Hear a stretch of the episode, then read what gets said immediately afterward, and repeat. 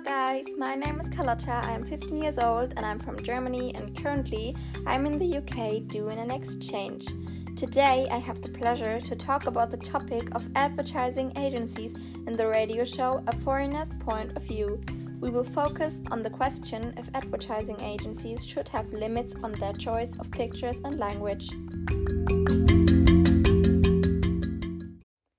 As I already said, we will talk about the topic advertising agencies and especially we will focus on the question if they should be limited in their choice of pictures and language. In my opinion, they should be limited and I will explain you why.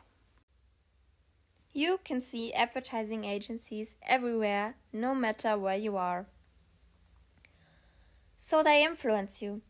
Racism, discrimination, and all that bad stuff are a big thing in our society.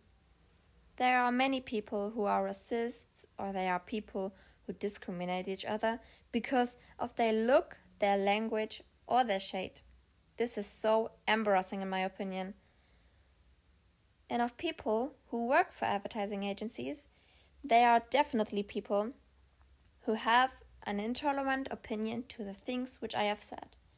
When there's no limit, people who are intolerant could create discriminating advertisements, and this would be offensive for some people, and also that hurts people to see something against their religion, their look, their language, or their shade. I would not like to see anything that's put that puts my religion, my beliefs, my culture, or my appearances in a bad light, you know?